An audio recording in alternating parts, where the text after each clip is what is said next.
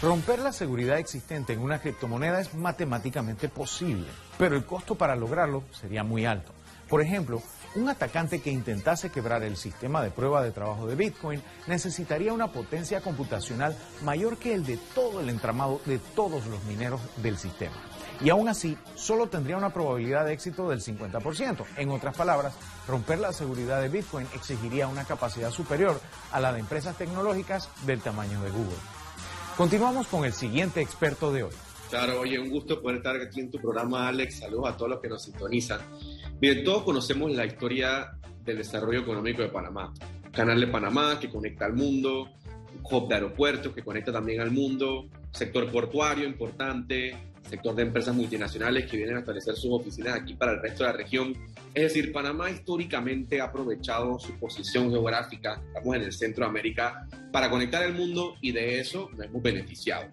Sin embargo, algo interesante está pasando en el mundo y lo estamos viendo en la pandemia, y es que por medio del Internet ahora yo puedo trabajar desde mi casa, yo puedo comprar cosas desde mi casa, yo me puedo graduar de la universidad o de la escuela desde mi casa, yo puedo llamar y conectar con alguien que está en Suiza, en Europa, en India, en Estados Unidos y tener una llamada y poder conversar por medio del Internet. Es decir, el Internet está reduciendo las distancias, ¿verdad? Y sí, nuestra parte geográfica es importante y siempre será importante, pero es importante darnos cuenta también que el Internet está reduciendo las distancias y que Panamá tiene que aprovechar el Internet para seguir conectado con el mundo y traer dinero a Panamá, crear empleo en, Panamá y fomentar emprendimiento. Esa es la base de este proyecto de ley, es que Panamá no siga siempre apostándole a esos sectores clásicos de puertos, de canal, de aviones y demás, sino que nos sumemos a la ola del Internet, innovación tecnológica, modernización, economía digital y más. Entonces, el proyecto que presentamos en la Asamblea Nacional busca respaldarse, busca impulsar la tecnología que hoy quizás va a ser más revolucionario que la inteligencia artificial, que las redes sociales, que la realidad virtual, que es la tecnología del blockchain. Por medio de la tecnología del blockchain se han creado muchas cosas muy interesantes. Criptomonedas, por ejemplo, algunas de las criptomonedas están respaldadas por la tecnología blockchain, como es, por ejemplo, la, criptomoneda más famosa, más fuerte, eh, más impulsada, que es el Bitcoin. También ahora hay cripto, criptoartes que son impulsadas por tecnología de blockchain. Es decir, la tecnología del blockchain también inclusive se está utilizando en gobiernos en sus procesos internos para hacerlos más eficientes, más transparentes, menos burocráticos.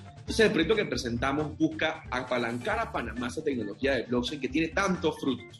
Criptomonedas es uno, criptoactivos es otro, el que se implementen procesos internos del gobierno es otro. Es como el Internet hace 30 años. No sabíamos el Internet hace 30 años qué podía hacer. La tecnología blockchain hoy tiene todo ese potencial. En mis redes sociales, Gabriel Silva 8-7. Repito, Gabriel Silva 8-7. Ahí pueden ver lo que estamos haciendo en la Asamblea Nacional. Yo reporto ahí también lo que está pasando con el proyecto de ley de cripto. Hace una semana se dio el segundo paso, que fue el prohijamiento. El primer paso fue presentar el proyecto de ley, ya lo hicimos. El segundo es el prohijamiento que se da en la Comisión de Comercio. Luego viene el primer debate, segundo debate, tercer debate y finalmente la sanción del presidente. Son seis pasos. Estos seis ya cumplimos los dos primeros y les vamos a estar informando a la ciudadanía de cómo van los próximos pasos, cuándo se van a abrir las oportunidades de ir a la asamblea a participar, invitarlos y también en la página web gabrielsilvadiputado.com que tenemos una, una parte que se llama Portal Cripto, donde puedes encontrar el proyecto en español, en inglés, eh, un informe ejecutivo, porque el proyecto es largo, un poco complejo, pero que te lo resume, diferentes artes, infografías, videos, haciendo un poco de docencia sobre el tema. Por supuesto hay que hacer mucha más y eso es algo que vamos a incluir en la iniciativa eh, por sugerencias que personas como tú y muchos otros nos han dado de que, hey, esto es un tema importante, creemos esa docencia y hay que hacerlo.